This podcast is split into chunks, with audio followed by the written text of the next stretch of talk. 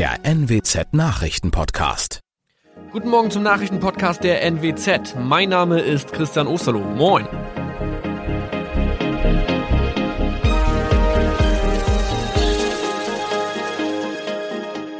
Und das sind unsere regionalen Nachrichten am Morgen. Die Grünen wollen Moorstraße in Oldenburg umbenennen. Viereinhalb Jahre Gefängnis für Falschgoldhandel. Und Landkreis Kloppenburg meldet ersten Omikron-Fall.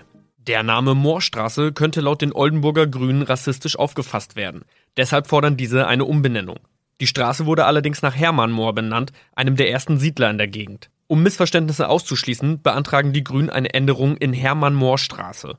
Dann müssten alle Anwohner ihre neue Adresse in ihren Pässen angleichen. Außerdem müssten Polizei, Feuerwehr, Rettungsdienste und Anbieter von Navigationssystemen informiert werden. Die Stadtverwaltung schlug vor, ein Zusatzschild mit Informationen zur Person Hermann Mohr anzubringen. So könne man alle Irritationen beseitigen. Tobias G. musste wegen dem Verkauf von Falschgold am Mittwoch vor das Landgericht Oldenburg. Nachdem der Schortenser bereits im Mai zu einer Freiheitsstrafe von mehr als drei Jahren in Jever verurteilt wurde, betrieb er seinen Handel auf eBay Kleinanzeigen weiter. Das wog bei der Verhandlung schwer auf. Der 27-Jährige schrieb in die Inseratsüberschrift das Wort plated, was so viel bedeutet wie überzogene und nur vergoldete Ware. Da im weiteren Anzeigentext aber die Rede von einem Reinheitsgrad war und die abgebildeten Goldbarren eine Seriennummer trugen, handelt es sich hierbei um eine Täuschung. Tobias G. wurde zu viereinhalb Jahren Haft verurteilt. Ein weiterer Fall der neuen Omikron-Variante ist am Mittwoch im Nordwesten bekannt geworden. Der Kreis Kloppenburg bestätigt, dass eine Frau bei ihrer Rückreise aus Südafrika am Hamburger Flughafen positiv getestet wurde. Sie befindet sich weiterhin in Hamburg in Quarantäne. Da die Frau im Landkreis Kloppenburg lebt, sei auch das Gesundheitsamt Kloppenburg für diesen Fall zuständig. Zuvor gab es bereits bestätigte Omikron-Fälle in der Wesermarsch und im Kreis Leer. Das waren unsere Nachrichten aus der Region. Weitere aktuelle News aus dem Nordwesten finden Sie wie immer auf NWZ Online. Und Aktuelles aus Deutschland und der Welt hören Sie jetzt von unseren Kollegen aus Berlin. Vielen Dank und schönen guten Morgen. Ich bin Maja Däne und das sind heute unsere Themen aus Deutschland und der Welt. Zurück in die Klassen. Grundschulen und Kitas öffnen in mehreren Bundesländern. Mehr Schutz. Lehrer und Erzieher sollen früher geimpft werden. Und grüner Pass. Vorrang für Geimpfte in Israel. Seit Wochen hocken Millionen Kinder in Deutschland jetzt schon zu Hause. Und viele sind vom Homeschooling mittlerweile extrem genervt. Und viele Eltern, die daheim als Hilfslehrer arbeiten, sind ebenfalls ziemlich am Ende. Deshalb dürfte die Erleichterung groß sein, wenn ab heute zumindest Grundschulen und Kitas wieder öffnen dürfen. In zehn Bundesländern geht der Unterricht wieder los, zum Teil im sogenannten Wechselbetrieb mit halben Klassen, zum Teil im Vollbetrieb mit festen Gruppen, die sich möglichst nicht begegnen sollen. Das Timing ist allerdings schwierig, denn die Corona-Zahlen gehen zumindest in einigen Regionen gerade wieder nach oben. Mein Kollege David Riemer hat sich mit den Schul- und Kita-Öffnungen mal näher beschäftigt. David, heute geht es also wieder los und das, obwohl es ja klare Hinweise gibt, dass Deutschland auf eine dritte Corona-Welle zusteuern könnte, oder? Absolut. Seit mehreren Tagen gehen die Zahlen der Corona-Neuinfektionen nach oben oder bleiben zumindest eher konstant auf einem Niveau und das trotz immer noch andauernden Lockdowns. Experten meinen, dass das an der Ausbreitung der viel ansteckenderen Virusvarianten liegt und genau deshalb nimmt im Moment auch die Debatte um frühere Corona-Impfungen für Lehrer und auch Erzieher immer mehr Fahrt auf, denn vor allem sie setzen sich bei der Arbeit ja einer enormen Gefahr aus, sich mit dem Virus anzustecken. Deshalb soll dringend etwas bei der Impfreihenfolge geändert werden. Genau darüber wollen ja heute die Gesundheitsminister der Länder reden. Möglicherweise könnten Kita- und Grundschullehrer in der Reihenfolge der Corona-Impfungen nach vorne rücken.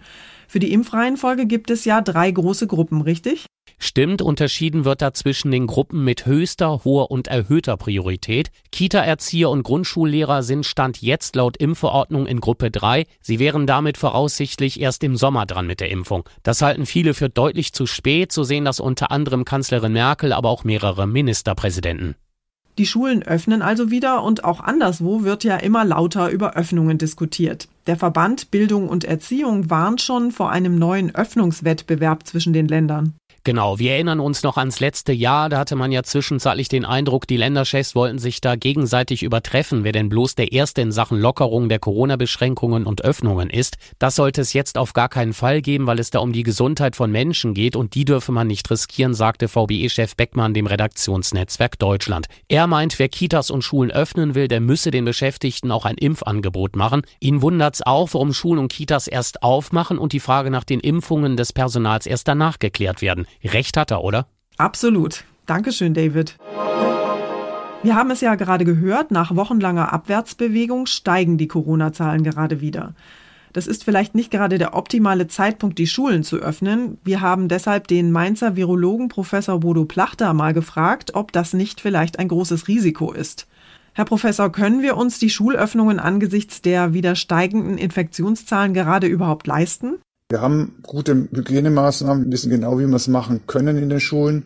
Das muss natürlich dann umgesetzt werden. Das heißt also, ich sehe da weniger das Problem als nach wie vor im privaten Bereich in bestimmten, auch sicherlich Arbeitssituationen, wo dann eben unter Umständen Infektionen und auch Ausbrüche stattfinden, weil einfach die Hygiene da nicht so konsequent umgesetzt werden kann möglicherweise oder einfach nicht umgesetzt wird, weil man da vielleicht das eine oder andere übersieht. Also wie gesagt, ich sehe da durchaus die Möglichkeit, dass man jetzt so langsam auch wieder in den Schulbetrieb einsteigt. Jedes Bundesland hat ja ein anderes Öffnungskonzept. Ist das wirklich sinnvoll? Man kann nicht pauschal sagen, machen wir das so oder so. Das wird auch immer wieder kritisiert. Warum macht man das nicht alles einheitlich? Aber das hängt natürlich auch sehr stark von der Situation vor Ort, sogar sehr stark von der einzelnen Schule ab, äh, was denn wirklich sinnvoll ist und was nicht sinnvoll ist. Klar ist natürlich, dass man einen Vollbetrieb im Augenblick mit einer vollen Klasse mit 30 Schülern eher im Augenblick etwas kritisch sehen muss, aber angedacht ist ja wohl offensichtlich eher der Wechselbetrieb mit entsprechender Hygiene. Und dann sehe ich da durchaus Möglichkeiten. Aber nochmal, es kann nicht wirklich überall gleich äh, gestaltet werden, sondern hier muss man wirklich auch zum Teil auch regional auch anpassen. Dankeschön, Professor Plachter. Nicht nur Schulen, auch Stadien, Museen und Theater wollen möglichst bald wieder öffnen.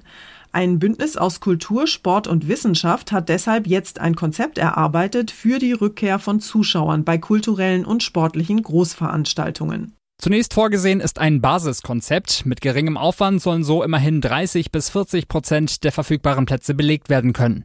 Helfen sollen personalisierte Tickets, verpflichtende medizinische Masken, zumindest bis zum Platz und jede Menge freie Reihen. Wenn die Veranstalter dann besonders hohe Standards einhalten, soll sogar das Maximalmodell funktionieren, also mit einer Vollauslastung. Dazu müssten sich die Besucher dann aber vorab schon einem Antigentest unterziehen und sich beispielsweise eine App installieren zur Kontaktnachverfolgung, heißt es in dem Konzept. Arne Beckmann, Nachrichtenredaktion. Andere Länder sind, was Öffnungen und Lockerungen betrifft, schon deutlich weiter als wir hier in Deutschland. In Israel zum Beispiel gibt es ab sofort für Geimpfte einen sogenannten grünen Pass. Das ist ein Impfausweis, den sich jeder, der die zweite Corona-Impfdosis bekommen hat, selber zu Hause ausdrucken kann. Und mit dem Pass hat er oder sie dann Vortritt, zum Beispiel bei Kulturveranstaltungen, im Fitnessstudio und bei Urlaubsreisen. Unser Korrespondent in Tel Aviv, Gil Yaron, erklärt mal, was es mit dem grünen Pass auf sich hat. Gil, in Israel wurde ja gerade der wochenlange Lockdown gelockert. Was ist denn wieder offen und für wen? Ja, Geschäfte und Einkaufszentren werden ab heute wieder für alle Israelis geöffnet. Geimpfte Israelis erhalten aber noch mehr Freiheiten. Sie dürfen ab sofort auch wieder Fitnessstudios, Hotels, Theater, Museen oder Sportereignisse besuchen, falls sie einen grünen Pass vorzeigen können. Der besteht nicht nämlich, dass sie vor mehr als sieben Tagen die zweite Impfdosis erhalten haben. Mehr als 3,2 Millionen Israelis, über ein Drittel der Bevölkerung, können diesen Pass auf einer App der Regierung herunterladen. Inzwischen kann sich nämlich jeder Bürger, der älter ist als 16, impfen impfen lassen. Wow, das klingt gut. Aber wie finden denn die Israelis diesen grünen Pass? Gibt es vielleicht auch Kritik, weil es ja eigentlich so eine Art Impfpflicht durch die Hintertür ist? Ja, natürlich gibt es auch Bedenken, ob diese ungleiche Behandlung sich mit Israels Demokratie und seinen Gesetzen in Einklang bringen lässt. In Tel Aviv kam es auch schon zu vereinzelten Demonstrationen, an denen aber nur wenige Dutzend Personen teilnahmen. Und Bürgerrechtsorganisationen wollen gegen die Einschränkungen oder Privilegien klagen. Aber mein Eindruck ist, dass eine Mehrheit der Israelis einfach nur endlich zur Normalität zurückkehren will und bereit ist, dafür in anderen Lebensbereichen, wie beispielsweise in ihrer Privatsphäre, einen hohen Preis zu zahlen. Unser Tipp des Tages heute für alle, die sich über den Frühling freuen, aber vielleicht auch ein bisschen unter Frühjahrsmüdigkeit leiden. Sonne satt und T-Shirt-Temperaturen, das Wochenende fühlte sich ja ganz klar wie Frühling an. Und das mitten im Februar. Aber nicht nur die Temperaturen sind gestiegen, sondern auch unsere Laune. Aber abgesehen von den Frühlingsgefühlen macht sich bei dem ein oder anderen vielleicht auch Frühjahrsmüdigkeit breit. Und wetterfühlige Menschen leiden unter Kopfschmerzen und Kreislaufproblemen. Wir haben den Hormonbiologen Alexander Lerchel mal gefragt, was der Frühling mit unseren Gefühlen und mit unserer Gesundheit so macht. Herr Lerchel, Frühlingsgefühle, gibt's die eigentlich wirklich? Wie lässt sich denn das euphorische Gefühl bei milder werdenden Temperaturen erklären?